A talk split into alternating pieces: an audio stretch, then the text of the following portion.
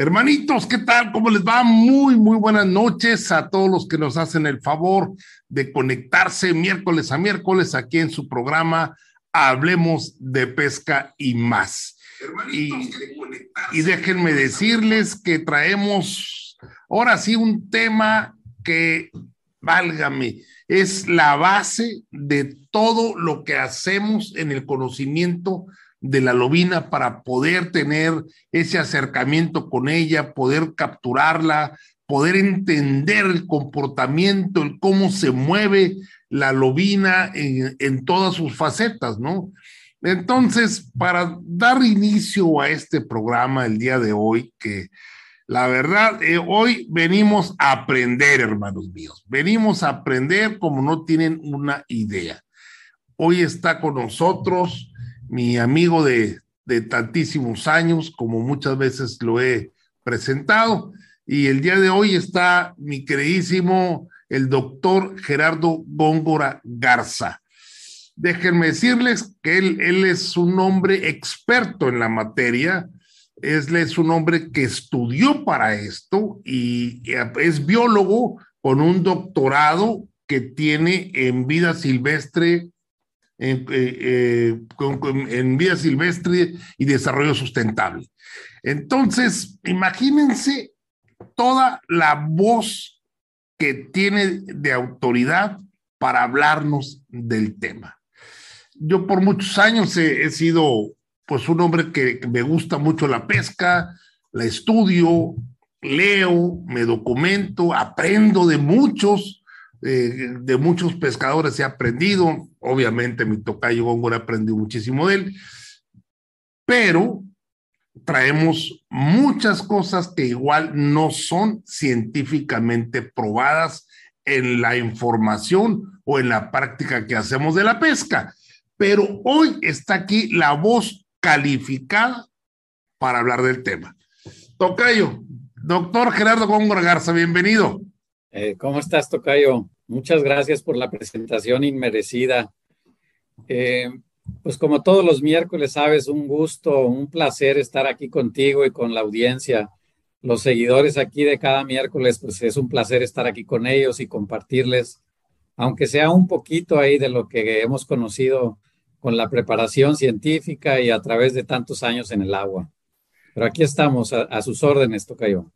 Vamos a aprovechar al doctor Gerardo Góngora que está con nosotros. Él es un experto en el comportamiento de la lubina y para rara vez tenemos gente tan, de veras, tan autorizada para hablar del tema. Eh, lo que, créanme, lo que nos diga está científicamente probado al respecto. Pues bien, Tocayo, hablemos, ¿qué te digo? De lo que más nos apasiona, la lobina de la lobina, y su comportamiento, ¿verdad? El comportamiento de la lobina. Estamos, estamos ya en, en, en, en, prácticamente ya este, a final de febrero y ya ha transcurrido esos periodos de migración de la lobina que me, me gustaría mucho que nos hablaras cómo es la migración de la lobina durante todo el año. Ok, es un buen tema para iniciar la conversación de hoy, Tocayo. Eh, hablábamos en otras ocasiones, en otras charlas que hemos tenido, de cómo si aprendemos el comportamiento y en este caso de los movimientos o la migración de la lobina, pues nuestro porcentaje de éxito cuando vayamos a pescar va a ser mucho mayor.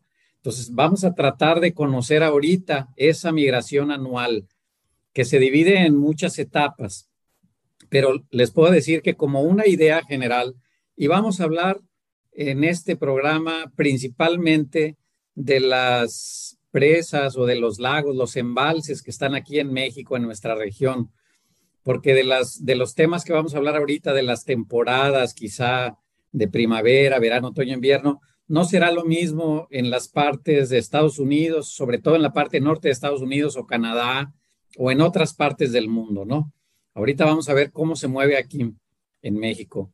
Como les decía, como una idea general, a través del año, la lobina se mueve si empezamos en otoño, en, eh, cuando vamos a empezar eh, en la temporada de otoño, ¿no? En, otoño es una de las temporadas las encontramos más activas, las encontramos con señuelos rápidos como ratlings, como squarebills, este, spinners sobre todo. Señuelos rápidos capturamos muchas lobinas y empezamos a ver cómo las lobinas ya están más gordas que en el verano. Es una época donde se alimentan mucho, eh, comen mucho, están muy activas porque el agua todavía sigue caliente, empieza a enfriarse un poco en la entrada del, del otoño, pero sigue el agua caliente. Entonces las lobinas están activas y comen mucho.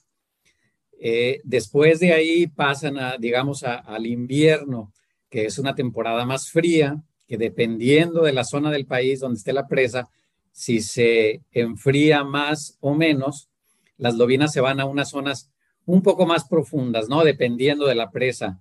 Hablábamos que, por ejemplo, en presas, allá donde está Juanito, que le mandamos un saludo, ya tiene varias semanas que no está con nosotros. Este, por ejemplo, en Simapán, a lo mejor las lobinas se van a ir a 35, a 40, 50 pies, pero en una presa muy bajita como eh, la Don Martín, a lo mejor las lobinas profundas van a estar a 15 o a 20 pies, a, 10 pies probablemente, ¿no? Dependiendo de las presas. Pero como idea general, les digo, ya se movieron a zonas más profundas. A medida que pasa el invierno, la temperatura empieza a cambiar, empieza a hacerse un poquito más caliente, un poquito más cálida el agua también, y las lobinas empiezan a moverse otra vez de zonas más profundas a zonas más bajas donde van a alimentarse otra vez intensamente para engordar, para producir los huevos y aguantar el estrés energético, le, llamamos acá en biología, ¿no? El estrés energético que van a sufrir en la época de reproducción o la época de, de en este caso del que estamos hablando.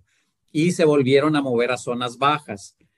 Y luego, para terminar, como una idea general otra vez, al avanzar la primavera, terminan de desovar, y se van a zonas más profundas otra vez en el, en el verano.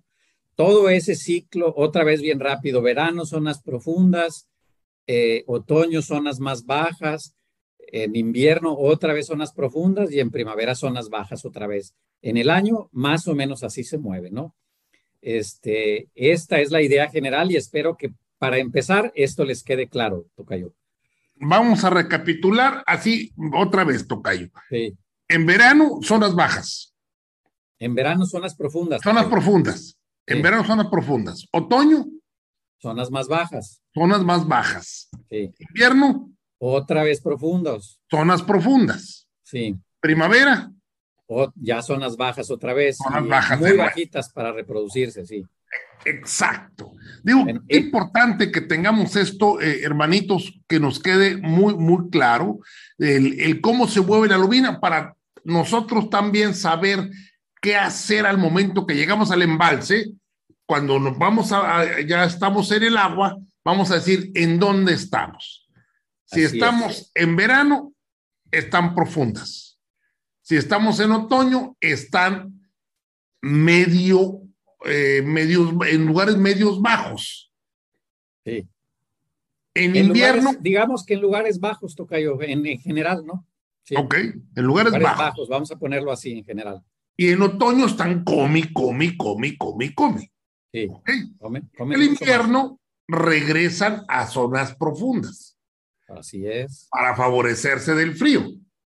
Sí entonces entramos ya cuando empieza a calentar de nuevo el sol, vamos a decir, saliendo un poquito del invierno, em, regresan a zonas bajas, a la época que estamos viviendo ahorita. Que es la época en la que estamos ahorita y es a donde debemos eh, quizá tornar la charla ahorita más, más eh, este, un poquito más profunda en esta zona. Sin embargo, antes de entrar en la charla otra vez, este, quisiera comentarles, estos, estos movimientos migratorios de la lobina se hacen a través, nosotros le llamamos autopistas o carreteras o caminos subacuáticos, ¿verdad? ¿Y cuáles son? No viajan eh, por la mitad de la presa en, en aguas abiertas completamente. En otros programas hemos mostrado cómo se asocian a la cobertura y a la estructura cuando están en, sus zonas de confort o de descanso. Bueno, para viajar, para migrar en estas zonas, también usan estas referencias que son la cobertura, pero sobre todo las estructuras. ¿Por dónde viajan? Pegados a los arroyos, a los barrancos, a las orillas de las caídas, en las zonas este, donde hay ese, este tipo de estructura de, eh, digamos, son los caminos, son las, son las, eh, las autopistas subacuáticas que les decimos. Por ahí viajan. Entonces, ahora, al relacionar la temporada del año, dónde estamos, en qué temporada y luego hacia dónde podemos ir para capturarlos, ya llevamos una parte importante para encontrar las lobinas y poder capturarlas. Ya que, como hemos comentado, Tocayo, en otros programas, no hay señuelos ni técnicas mágicas hay unos que funcionan más en una temporada o en otra, o unos que funcionan más porque tienen una forma o la otra, o lo que sea. Pero si no los ponemos donde se encuentran las lobinas, podemos traer el señuelo más caro del mundo que cuesta como 10 mil dólares y no, no, vamos a pescar ninguna, ¿verdad? Tocayo, en esta migración que, que, estamos platicando en las carreteras, en las rutas que hay, este, que han hecho el patrullaje que hacen eh, las lobinas en la forma subacuática, tiene mucho que ver el forraje también. Ah, sí, sí, sí, sí. Siguen, principalmente siguen al que le llamamos aquí el, el bait fish. Aquí les decimos cuchillas o sardinas o no sé qué otros nombres, topotes y no sé qué otros nombres les dicen en el resto del país, ¿no? Pero es el, lo que los gringos le dicen el chat. La migración del chat está muy relacionada también con la migración de las lobinas. Incluso la reproducción de los chats está muy relacionada con la reproducción de las lobinas. La naturaleza siempre decimos que es sabia, ¿no? Las lobinas eh, desoban antes, eh, primero, digamos, que el forraje, primero que las mojarritas y que el chat. Y cuando los peces ya son de tamaño pequeño, pueden alimentarse de esos, del desove de otras especies que son las que se alimentan, ¿no? Entonces, ese es el equilibrio que tenemos en la naturaleza. Las especies forrajeras generalmente se alimentan un poco más tarde que la lobina. Se, desoban, desoban más tarde porque de ellas se van a alimentar. Exacto. Tocayo, una pregunta, Gabriel de la Rosa, este, este hermanito de esa acá de la, de la hermosísima y tú tienes un récord en la presa Don Martín. Ah, es de la Don Martín, allá este, tenemos un pequeño récord. Sí, creo tiene que una tienda muy padre, eh, tiene una tienda muy padre, Gabriel de la Rosa. Dice, mi duda es, ¿qué tanta distancia puede viajar la lubina para el desove? Sí, ok, es otra vez dependiendo de la presa, pero en general pensemos en distancias cortas. Ahora, otra vez, ¿cuánto es una distancia larga y una distancia corta, no? Entonces, se supone que eh, vamos a pensar ahorita con, con, este joven de la Rosa de acá de la Don Martín. Las lobinas que están cerca de la cortina no van a ir a desovar allá al río Salinillas o, la entrada de los ríos que hay tres, ¿no? A la, eh, ¿cómo se llama esa otra? La carbonera, no me acuerdo. La sufrosa. Esa, la sufrosa.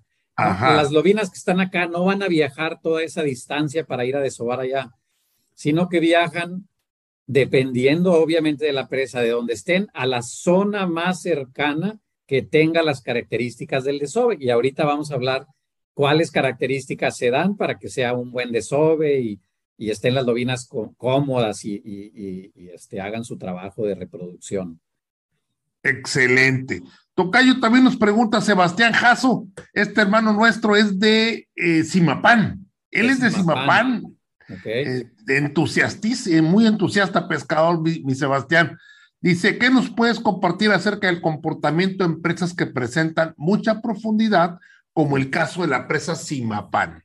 Así es. En este caso, por ejemplo, hablando eh, de lo que nos decía de la Rosa también, hablando ahora acá para Simapán, las distancias en esa zona de, migración deben ser muy cortas, porque la zona es muy, son las paredes muy, muy empinadas, digamos, con mucha profundidad. Entonces pueden viajar muy poquito las lobinas, eh, quizá 200, 300, 500 metros, no más de eso. este, viajan de las zonas bajas a las zonas profundas, incluso a veces a lo mejor en 40, 50 metros ya están en una zona muy bajita y muy profunda a la vez. Las lobinas, eh, naturalmente siempre decimos que, que son muy, eh, optimizan, digamos, el uso de la energía, ni se alimentan de peces o, presas, vamos a decir, no se alimentan de presas en, el, en las cuales van a gastar más energía capturando esa presa que la energía que les va a dar la presa en sí. De la misma manera, tampoco van a gastar mucha energía viajando de un lugar a otro para desovar y para protegerse y eso. Tienen que vivir, ¿verdad? Les he dicho que hacen tres cosas. Comen, se protegen, que no se las coman y se reproducen, ¿verdad? Fuera de eso ya no hacen otras tres cosas, eh, prioridades las lobinas, ¿no? Exacto. Oye, toca ya ver, estamos ahorita ya prácticamente ya en, en, desove. Estamos en la transición de, de pre-desove, yo ya las veo como que entrando en desove. Eso es lo que me tocó ver ahora, ¿no? que ya, ya, ya, las veo. Las, las lobinas, eh, obviamente, quiero que nos platiques, eh, así como me lo has eh, platicado en alguna ocasión, como las camas de un hospital. ¿Te acuerdas? Sí, sí, sí, sí. Es decir, pero ahorita, sí, antes de llegar a eso, no sé si, si sea interesante ver este detalle, Tocayo. Dale. Ahorita que hablábamos de la migración anual, ahorita ya, ya se movieron y ya se movieron por unos ciertos caminos y ciertas carreteras y todo eso, ¿no? Entonces, algo bien importante que quisiera yo aclarar aquí antes de entrar al tema, aquí ya precisamente el de es que a veces como pescadores, este, nos equivocamos en las interpretaciones que vemos. Por eso les digo que yo trato siempre de basarme en la evidencia científica, en los estudios, con con una población, con muchos individuos y muchas cosas. Trato de no solamente porque fulanito o porque es un extraordinario pescador me dijo que pasó esto y lo otro, es la interpretación de, los de lo que pasa. Y les voy a poner un ejemplo para que no nos equivoquemos a veces de la interpretación. En muchas ocasiones, ¿cuántos? Ahí ahorita si los compañeros, los, amigos que nos están oyendo, que nos platiquen, ¿cuántas veces han escuchado esta, esta situación? en ese palito, en ese tronco, en esa piedra, siempre he sacado yo lobinas o lobinas grandes o animales grandes. Y a veces no nos ponemos a pensar que si era en primavera, verano, otoño, invierno. Y a lo mejor era una zona donde estaban los animales desobando y pescamos una lobina monstruosa ahí el otro año. Y en ese mismo palo o en esa misma piedra, en ese mismo punto, queremos pescar en el otoño o en el invierno o en, el verano, ¿no? Y no necesariamente es así. Por eso es bien importante no cometer errores de interpretación. Ese es un, un dato. Y luego, otra vez volviendo a ese punto, en ese palito, en esa piedra, oye, le estuve tirando 20 veces y a la 25 que le tiré se atrapó la lobina porque la, la molesté y la hice enojarse bastante y capturó. A lo mejor esa es nuestra interpretación y posiblemente lo que sucede es que ese era el camino, era la carretera, era la, autopista esa subacuática por donde iban pasando y le tiramos 24 veces y en la 25 iba pasando la escuela y se aganchó el animal y lo pescamos. Y ahora ya la hicimos enojar y ahí estamos. Y seguimos tirando otras 25 veces y la escuela pasó y no pescamos ningún animal más. ¿Y qué nos queda de impresión o de conclusión? que la tuvimos que hacer enojar a esa lobina para que picara y ahora en la siguiente vez vamos a tirar 50 veces en el mismo punto y a veces no hay ni un animal en las 50 tiros, ¿verdad? Exacto, exacto. Eso que acabas de decir es uh, oro puro. Eh, a veces estamos en, tú tiras el palo, a la lobina hay que rogarle. Así es. Hay que rogarle. Tírale una y otra y otra hasta que la convenzas ya que la, cuando la convences es cuando ataca. Y no exactamente así como lo estás planteando, que me recuerda esa plática, la tuvimos por lo menos hará 10 o más años en el azúcar, tú y yo. La primera vez que fuimos, ¿verdad? Bueno, yo creo que fue más tiempo, sí. Ah, no, más, más de 10 años ya. Sí, no, más, más. Que, luego platico la, anécdota cuando íbamos. no, no la platiques porque se me hace que no me conviene. Oye, entonces, exactamente, tú me explicaste ahí, Toca, yo me acuerdo perfectamente, me, me, explicaste, me dijo, lo que pasa es que esa lobina, si tiraste y la lobina está ahí, va a atacar. Pero si tiraste una vez, dos veces, tres veces y no jala y no jala y de repente jala, es porque la lobina en su patrullaje, en sus rutas subacuáticas que tiene, pasó en ese momento. y te la encontraste. Y, y, es probable que no todas las capturas sean así, pero una parte importante pudiera ser que estamos mal interpretando las capturas. Por eso les digo que tengamos mucho cuidado con esa interpretación Siempre que les doy ahí alguna charla en persona, una, una clínica, siempre les hablo de esto, que, que pareciera no, no tener nada que ver con la lobina y su comportamiento, pero es la interpretación que le damos a los hechos que suceden, que así, de esa manera aprendemos mejor, ¿verdad?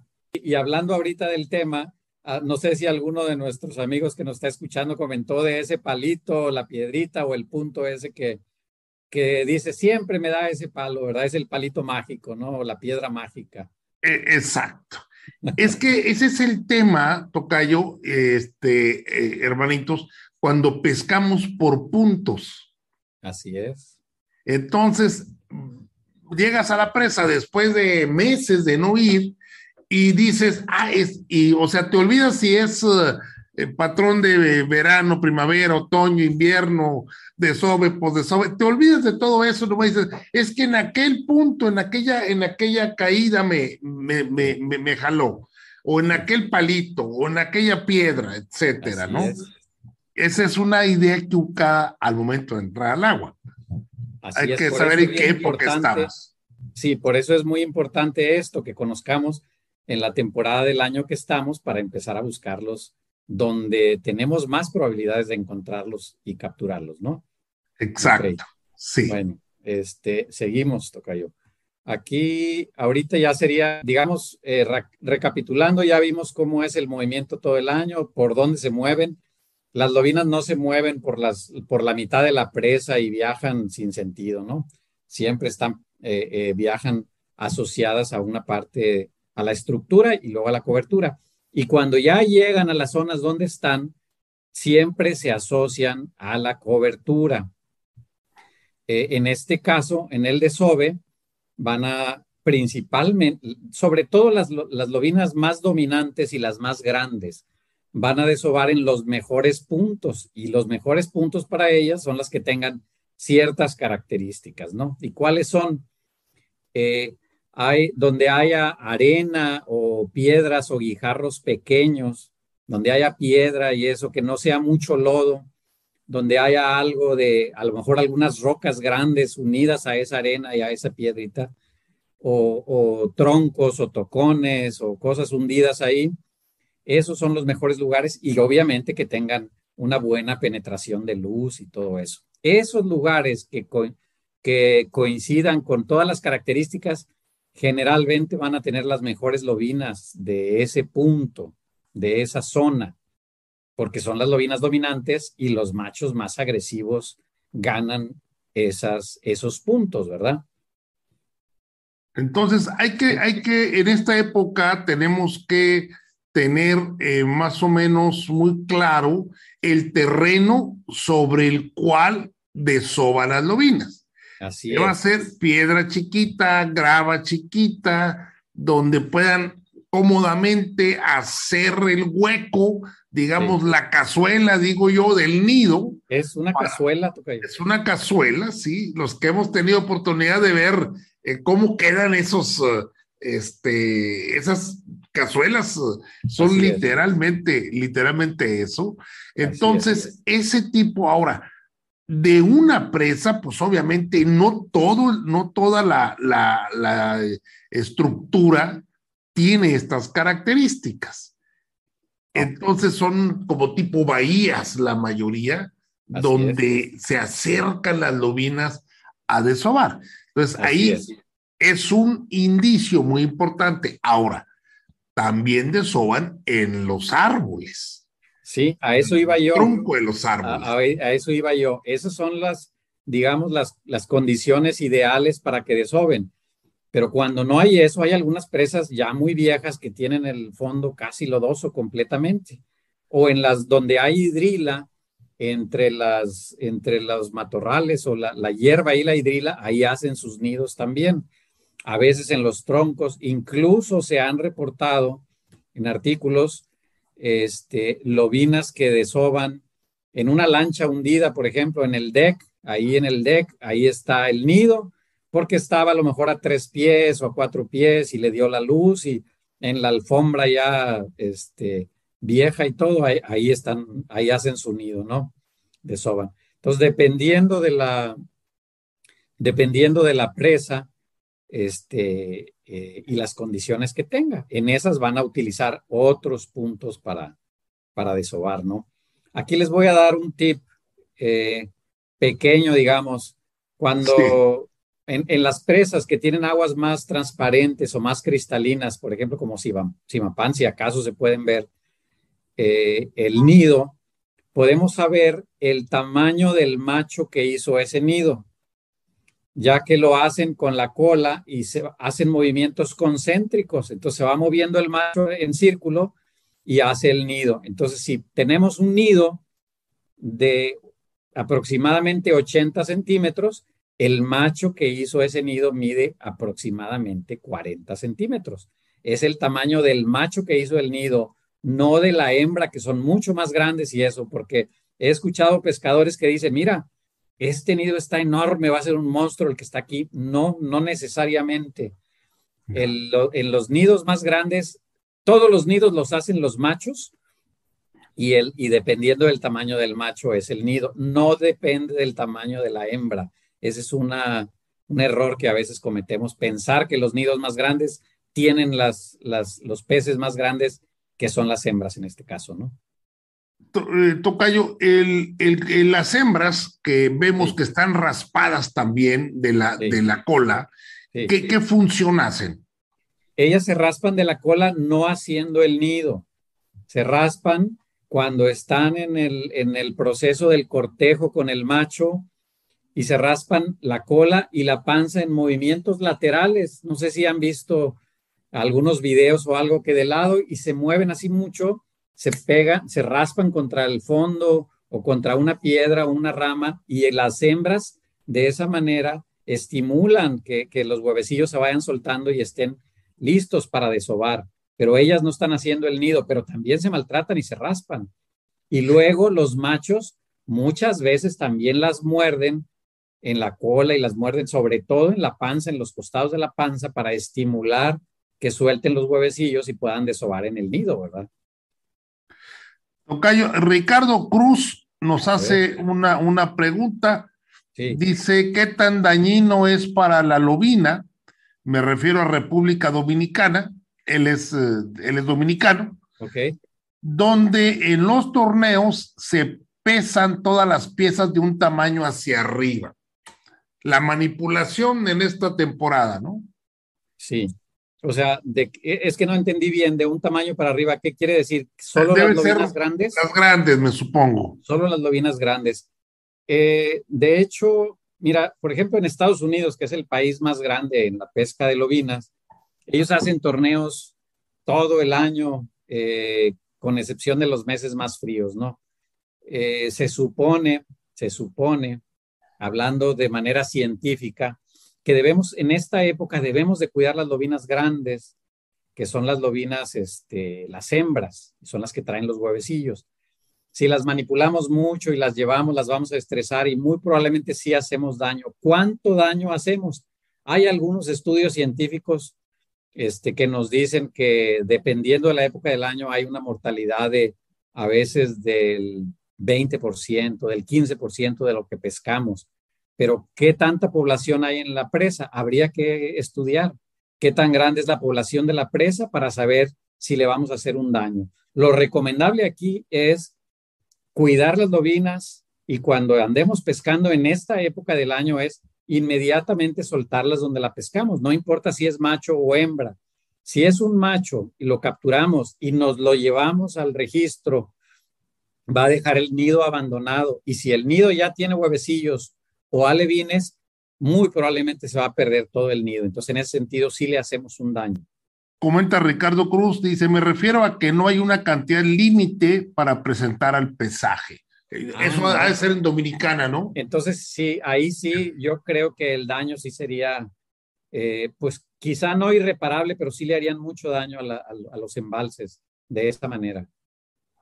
Bueno, muy bien, Ricardo, pues gracias, ya estás ahí eh, contestado. Maco Álvaro, este hermanito es de Durango, si mal no me ah, equivoco. ¿A qué temperatura normalmente empieza la reproducción en las presas del norte? En las presas de aquí del país, eh, eh, aquí en el norte, vamos, a hablar, ya que, nos pregunta, Ricardo se llama, ¿verdad? Bueno, este nos lo pregunta ah. Maco Álvaro. Maco ah, Álvaro. A ver, Maco Álvaro. Él es de acá de Durango, por esta, por esta área. Ok. Aquí hay dos factores muy importantes para la lobina. No solamente es la temperatura. Muchas veces pensamos como pescadores, ya pasó el invierno, ya se está calentando el agua y ya están desobando. No necesariamente así. Las lobinas consideran dos factores que son los más importantes en su desarrollo, en su biorritmo, en, el, este, en el comportamiento para, para llegar a desovar, ¿no? Que son una es la temperatura y otro es la duración de la luz del día. En invierno los días son más cortos y al entrar la primavera y luego yendo al verano se hacen cada vez más largos, ¿no? A veces nos tocan veranos que a las nueve de la noche todavía hay luz, ¿no? Ese inter, cuando empieza a crecer el fotoperíodo en el día, la lobina ve eso y la temperatura, así que no podemos decir que solamente la temperatura porque podrá haber este, algunos días en, el, en, enero, por ejemplo, que esté muy, muy caliente, pero todavía las condiciones no se dieron. Entonces, no podemos hablar solamente de la temperatura, tienen que ser las dos variables. Y si hablamos en ese sentido ya, considerando las dos variables, este, más o menos, eh, hablamos en, en, Fahrenheit porque pues casi toda la literatura científica está en, en inglés, ¿no? Es más o menos arribita de los 60 grados Fahrenheit, 65 grados, ya está perfecto para que las lobinas estén desobando, pero se tienen que dar las dos condiciones para que puedan desovar. Duración del sol y temperatura. De, la luz del día, sí. ok. Excelente. Tocayo Antonio Lara Cavazos eh, nos pregunta cuánto tiempo dura aproximadamente el tiempo de desove de la lobina el tiempo. Eh, el, periodo que lo que desoban, más o menos. O sea, de, la población o de cada lobina. Yo, yo, creo que debe ser el, el, periodo que dura más o menos el, proceso de desove. Bueno, porque hablando de la población, por ejemplo, acá en la zona eh, norte del país, debe ser aproximadamente de, de febrero a mayo, más o menos. Es una temporada de desove. No todas las lobinas desoban a la vez, eso hay que tomarlo en cuenta. Digamos que son oleadas de lobinas, viene una, una escuela y luego otra y luego otra, pero en general, como una idea este, que podemos considerar eh, un punto de partida, es de febrero a mayo. Habrá algunas presas que en junio todavía esté. A mí me ha tocado en el azúcar sacar en junio animales que están desobando y habrá otras presas que en enero ya están, ya están este, desobando, ¿no? Pero en general, de febrero a mayo. Correcto. Pregunta Antonio Gómez, Antonio Gogo Gómez de New Jersey, pregunta que cómo influye la luna en el desove. Eso es... ¿Mito o realidad? Tú dime. Así es, es un tema muy importante. Este, y yo les quiero decir de manera muy precisa, no hay evidencia científica, no hay evidencia científica que nos muestre que la luna influye en el desove de las lobinas.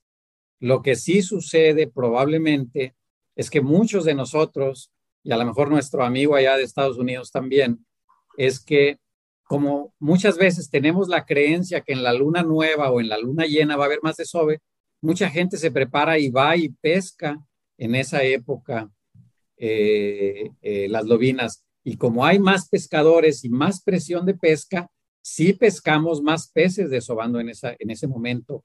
Pero las lobinas, no hay más lobinas desobando en, en la luna nueva ni en la luna llena. Eso es un mito. No desoban con la luna llena ni con la luna nueva. Porque se, dice que con la luna llena y estando a 15 y 16 grados es cuando desoban. No, te digo, cuando, cuando vemos eso, es quizá, yo quiero interpretarlo así, no estoy seguro, pero quiero interpretarlo así, que es la experiencia de los pescadores, de los que nos han comentado y los que han vivido eso, es, se dan esas condiciones y se van a la presa a pescar y muy probablemente pescan bien, ¿verdad?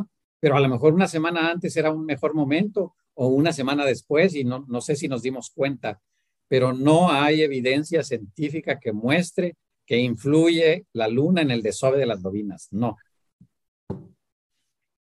Perdón, pero esa es la realidad. Esto es fuego. Habrá muchos pescadores aquí de los amigos que nos están oyendo que quizá tengan. Es una, bomba lo que acabas de aventar, Tocayo. Es una bomba. Digo que probablemente tengan una. La luna no influye. No comprobado científicamente, no influye. A ver, José Luis Jasso dice, ¿habría diferencia en el número de nidos afectados entre pesca de embarcación o de orilla?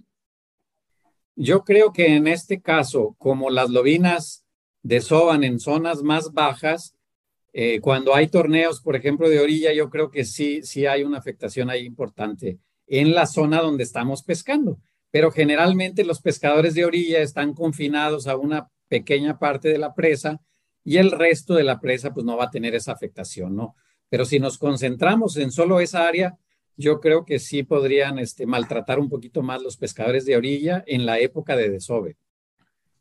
Tocayo, aquí pregunta eh, Marcelo González, mi querido Bucho, te mando un fuerte abrazo, saludo, pescamos riquísimo el fin de semana.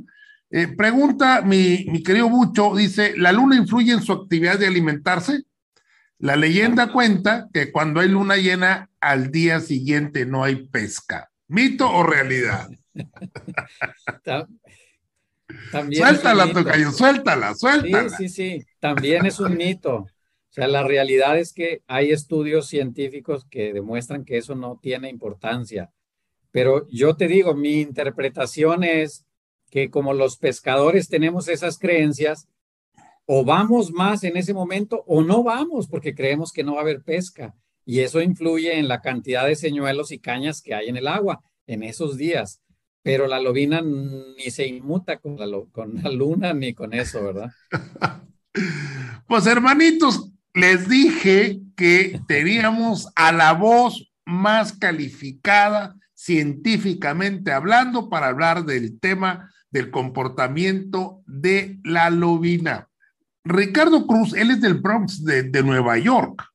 Ese que ha estado preguntando, eh, ¿cuántas veces al año desova la lobina? Tema. eh, N, veces lo hemos, lo hemos este, abordado el tema. Así es, muchas veces. Y hay dos ideas, este, digamos, en la ciencia hay dos ideas eh, que se debaten constantemente. La principal es que el, la temporada de, la de desove de la lobina dura ciertos meses. En este caso hablábamos aquí, a lo mejor el que está allá en, en la zona norte de Estados Unidos deberá ser, a lo mejor la, la temporada de desove de ellos deberá ser en abril o mayo, empezará y terminará por allá de junio, julio, más o menos por la, por la este, ubicación y por las temperaturas, ¿no? Pero, por ejemplo, allá donde están ellos, yo creo que hay solamente una temporada y dura dos, tres, quizá cuatro meses, ya cuando muy larga. Quizá ya no tanto porque las temperaturas varían un poco más que acá. Quizá dos meses allá y solo una vez al año. En las, en las presas o los embalses, como los que tenemos nosotros aquí en México, la temporada es muy larga que a veces encontramos lobinas desobando en julio y decimos es, la, es el segundo desove o el tercero.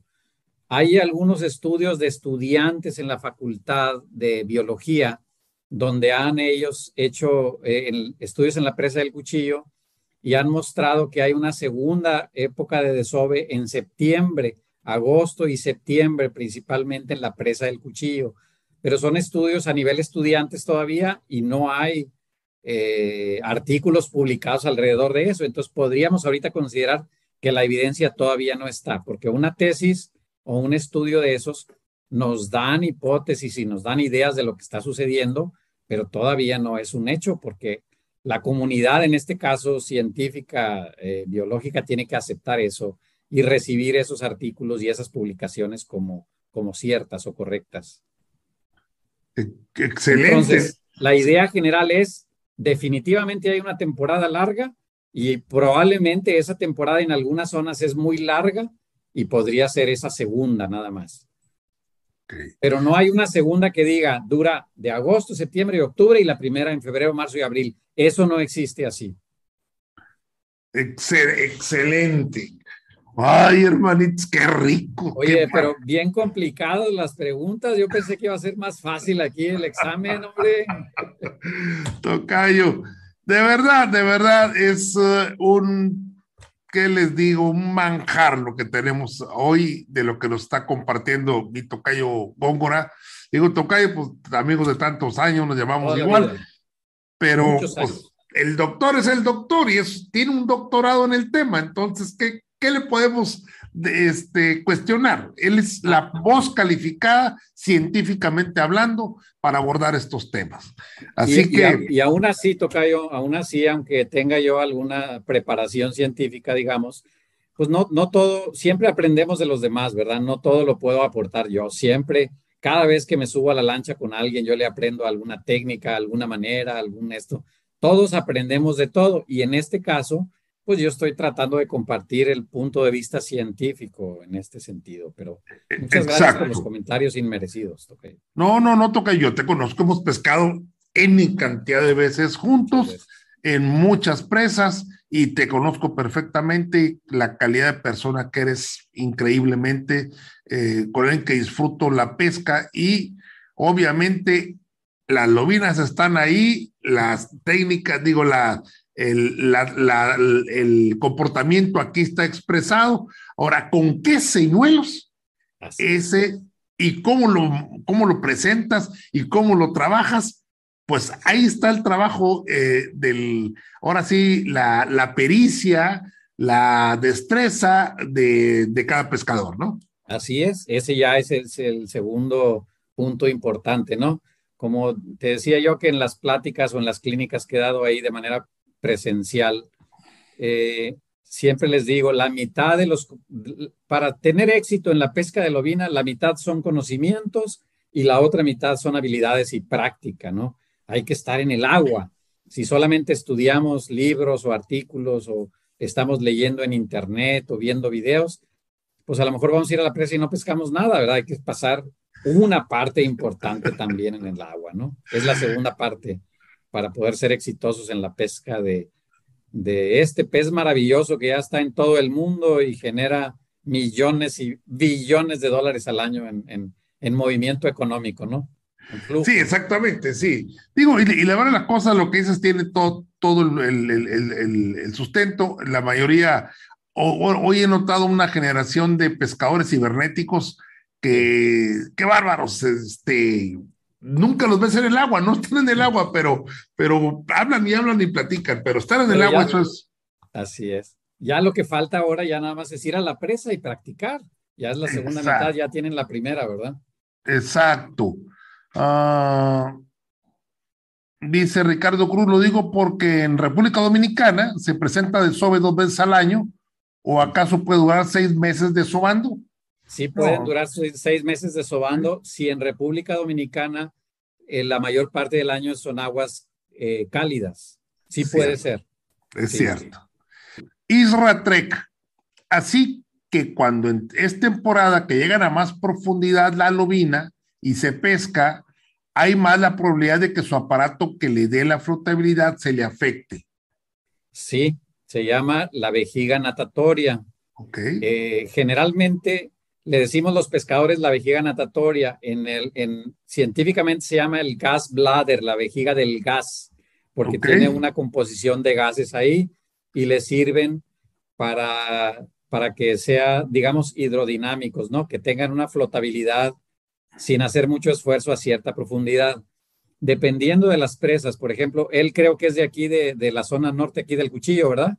No, Israel es del centro, es del centro, ah, de, la República, él debe pescar en En las presas de allá del centro, muy probablemente si pescan lobinas a 30 o 40 pies, deben soltarlas inmediatamente para que no sufran daños.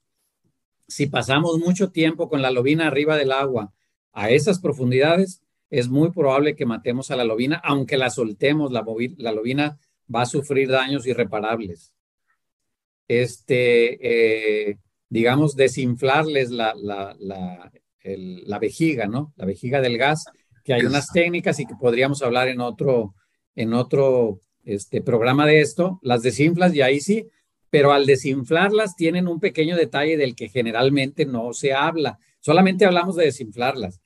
Las desinflamos y ya, ya no se van a poder regresar, no se van a morir, pero no se van a poder regresar a donde estaban y probablemente también va a ser un estrés extra que le estamos poniendo a la lobina. Por eso, lo más fácil es, lo mejor para la lobina es, si capturamos lobinas profundas, inmediatamente, si es una lobina trofeo, tómale fotos rapidísimo y suéltala inmediatamente para que vaya a su profundidad y no le pasa nada.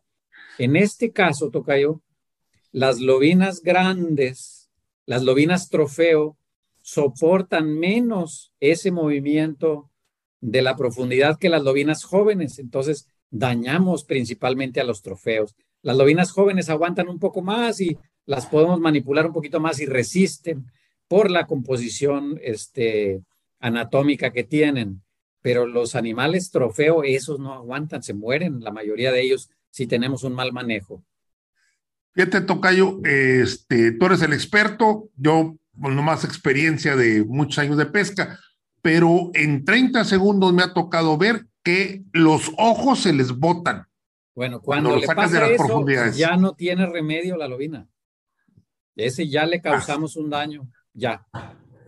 Ya, ya, ya. Ok, bueno, pues ya está. Eh, Tocayo, eh, preguntan, ¿las lobinas comen huevecillos de otras especies o de la misma lobina? De todo. de todo, pero principalmente no se alimentan de huevecillos, se alimentan de organismos vivos. Cuando son alevines, se alimentan en el plancton, de los animalitos ahí pequeños del zooplancton, hay, hay pequeños copépodos, hay, hay, crustáceos pequeños, los que llamamos pulgas de agua, hay una serie de, de organismos microscópicos que son de los primeros que se alimentan y a medida que van creciendo se van alimentando de especies vivas más grandes no de huevecillos. Los huevecillos se los comen a veces las mojarritas, los cíclidos, las carpas, los bagres, eso sí les arriman una friega a los, a los, a los nidos. Las tortugas, tocayo también. Las tortugas, sí, sí, sí. O sea, son otros. Las lobinas no se alimentan de los huevecillos de las mismas lobinas o de otras especies. Ya. Oscar Wong, eh, de Campesca, nuestro amigo de Guadalajara, dice saludos a todos. ¿Cómo sería el desove si tuviéramos los climas como en Estados Unidos? Así de lagos congelados, el frío les, les eh, daría más tiempo. El frío haría que los periodos de desove sean más cortos y los periodos de descanso en la profundidad sean más largos. imagínate si tenemos un lago, si tuviéramos aquí en México un lago que se congela, esa parte, eh, esa, esa época del año en que el agua está congelado, las lobinas estarían más profundas y aletargadas, se van a alimentar menos, entonces van a tardar más tiempo en prepararse para la reproducción y la misma reproducción se, se da en un periodo de tiempo más corto también. Porque si no, no aguantan el rigor, el estrés ahí energético. Tocayo, gracias. Eh, contestado mi Oscar Wong. Pregunta eh, Gabriel de la Rosa, ¿cuál es la profundidad promedio para el desove? Depende del embalse, pero... Sí, depende del embalse, pero si pudiéramos hablar de un promedio, podríamos decir que entre dos pies y 10, 12 pies más o menos.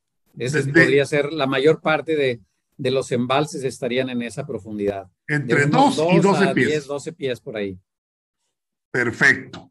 Muy bien, Tocayo pregunta, eh, mi querido Galeno, el, doctor Raúl Moctezuma pregunta, ¿es factible que la época de desove varíe de acuerdo a las condiciones desfavorables, como en este caso de sequía?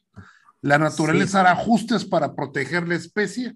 Sí, sí, sí se da y las lobinas lo sienten eso. Ahorita hablábamos de que están estresadas y están en otra zona. Sienten obviamente la baja del nivel del agua en otras épocas del año, no sé si, si nos, nos acordamos, Tocayo, que decimos, está bajando el nivel del agua, están muy estresados, hay que esperar a que se acomoden otra vez y eso. Bueno, ahora imagínense eso en la época de desove, por supuesto que lo sienten y también se preparan, retrasan la época de desove y, este, pues tratan de, asegurar la, la, eh, la, reproducción, la progenie, ¿verdad? El problema aquí es que bajen las aguas cuando ya están los nidos. Ahora sí, esos nidos todos completamente perdidos, esos nidos, ¿no? Wow, interesantísimo. Juan Pablo Rodríguez, mi gallito, pregunta, ¿para qué sirve la información de los calendarios solar lunar que indican de la mayor o menor actividad? Se aplica de igual manera en agua salada que en agua dulce, hablando de la pesca. Yo creo que no quisiera hablar de agua salada porque podría ser que allá sea un poquito más efectivo porque allá las mareas sí son muy dramáticas. Hay zonas de, del mundo y de México en que el movimiento de las mareas es muy dramático, ¿no? Por ejemplo, acá en la zona del Golfo, en Puerto Peñasco, en esas zonas del Golfo de, de, California, el Mar de Cortés, podemos caminar este, cientos de metros en la baja y subida de una marea, las mareas más dramáticas. Pero este, por ejemplo, acá con nosotros, yo digo que es un poquito de mercadotecnia, vendernos esas tablas, decirnos cuándo van a picar los animales y todo eso, porque científicamente no está comprobado que eso sea así. Sí tienen más actividad las lobinas en ciertas horas del día y todo eso, pero no está influenciado ni por la luna ni por el sol. Ahí está. Mi gallito contestada la pregunta. Ah, Antonio Gómez pregunta, cuando están flotando, ¿tienen que sacar el aire? No entiendo si la está ladeada o algo. Sí, depende de qué tan profundo estén. Cuando hay algunas veces que sí las podemos sacar, cuando están flotando, ah. si las ponchamos, las podemos este, salvar, digamos, de una muerte segura. Cuando están flotando, eh, si no las vemos, ya es una muerte segura para ellas van a llegar los pájaros, las van a picar y las van a matar y ya se acabó. Pero sí, si podemos hacer eso, sí las salvamos. Excelente. Uh, YouTube Bates pregunta, ¿afecta el desove los cambios bruscos de temperatura aquí en la presa de la amistad? Ayer estuvo a 30 grados y hoy a un grado centígrado. Sí, este, la realidad es que las lobinas no esperan un día a que haya 30 grados, por ejemplo, como sucedió allá. Nosotros aquí tuvimos ayer 30 grados también y hoy, mañana pasado va a estar a 8 o 10 grados, ¿no? No necesita, las aguas de los embalses ni se enfrían tan rápido, tampoco se calientan tan rápido. Entonces es un periodo de tiempo un poquito más largo, que haya un poquito más de sol, de luz del día y la temperatura, eh, este, que se esté un poquito más estable. No es de un día para otro el movimiento ese. ¡Wow! Estoy aprendiendo, Tocayo, yo en lo personal estoy aprendiendo muchísimo, muchísimo. Y vaya, vaya que han dado contigo muchísimo también. Y gracias por todo lo que nos estás compartiendo, de verdad. Creo que toda la comunidad está saliendo, uff, súper, súper beneficiada con todos estos conceptos que realmente son conceptos sustentados científicamente hablando. Que nos hagan sus comentarios, Tocayo. Y no por ser agua fiesta, ni mucho menos, pero ya se nos acabó el tiempo, Tocayo. Es cierto. Oye, no me di cuenta. Te agradezco mucho, Tocayo, y le agradezco a todo el público, a todos los hermanitos que nos hicieron el favor de conectarse con nosotros. Bendiciones y nos vemos el otro miércoles. Un abrazo.